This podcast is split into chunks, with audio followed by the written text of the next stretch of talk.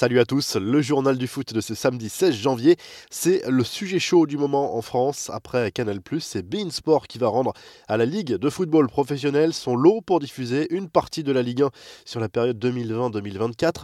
Un nouvel appel d'offres va être lancé la semaine prochaine, sans doute pour l'intégralité des droits. D'après plusieurs médias, TF1, France Télévisions et M6 se lancent à leur manière dans la conquête des droits télé de la Ligue 1 et proposent de diffuser temporairement le championnat de France en clair en attendant le résultat du nouvel appel d'offres de la LFP pour les droits de la Ligue 1 et de la Ligue 2. En théorie, le football français s'expose à un risque d'écran noir à partir de début février. Les rumeurs et infos du mercato et si Jean-Michel Aulas jouait un sale coup au FC Barcelone, annoncé pendant des semaines au club Blaugrana, l'attaquant néerlandais pourrait finalement filer au Real Madrid selon la presse espagnole. Le président de l'Olympique lyonnais, bien conscient qu'il n'arrivera pas à prolonger son buteur, l'aurait proposé au club merengue qui cherche un voire deux renforts offensifs. André Villas-Boas a confirmé en conférence de presse que Diego Costa avait bien été proposé à l'OM cet hiver. Le coach olympien a raconté l'histoire devant les médias. J'ai reçu un message WhatsApp d'un numéro que je ne connaissais pas. Je ne sais pas si c'était son agent qui me disait qu'il voulait venir. Je pensais que c'était une blague, a révélé le coach portugais avant d'expliquer que les prétentions salariales du joueur étaient astronomiques. Diego Costa touche 16 millions d'euros par an hors taxe, un chiffre très nettement au-dessus des plus gros salaires du club. De son côté, le FC Barcelone ne recrutera pas Eric Garcia cet hiver.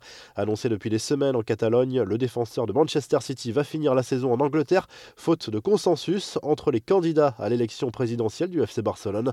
Enfin, en rayon insolite, le Dux International de Madrid, club de 3 division espagnole, a financé le recrutement d'un attaquant grâce à de la crypto-monnaie. Un transfert qui fait beaucoup parler en Espagne. Vous pouvez suivre l'actu Mercato en direct sur notre site Top Mercato et les applis. Les infos en bref, Maurizio Pochettino à l'entraîneur du Paris Saint-Germain a été testé positif au coronavirus. Ses adjoints prendront place sur le banc parisien pour la rencontre contre Angers ce samedi.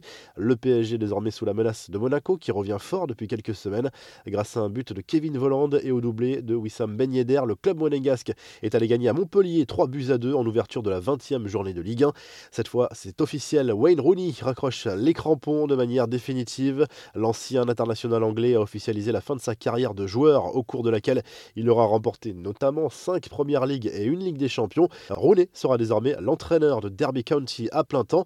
En Catalogne, l'élection du futur président du FC Barcelone est finalement reportée, prévue le 24 janvier. Celle-ci devrait finalement se tenir début mars entre le match aller et le match retour de C1 contre le Paris Saint-Germain. Au Portugal, pas de vainqueur dans le choc entre le FC Porto et Benfica. Score final, un but partout. Aucune des deux équipes ne profite du faux pas du leader, le Sporting, qui conserve ses 4 points d'avance sur ses rivaux en tête malgré son match nul contre Rio Ave.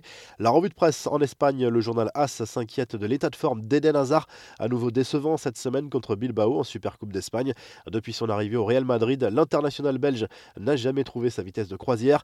Le journal Sport fait lui sa une sur Lionel Messi. L'international argentin s'entraîne en solo et postule à une place de titulaire pour la finale de la Supercoupe d'Espagne ce dimanche contre Bilbao. Ronald Koeman devrait prendre sa décision au dernier moment. Et en Italie, le Corriere dello Sport revient sur le derby romain disputé vendredi soir. La Lazio a donné la leçon à la Roma, battue sur le score sans appel de 3 à 0. L'AS Rome ne parvient pas à hausser son niveau de jeu contre les gros cette saison. Si le journal du foot vous a plu, n'hésitez pas à liker la vidéo et à vous abonner. Et à très vite pour un nouveau journal du foot.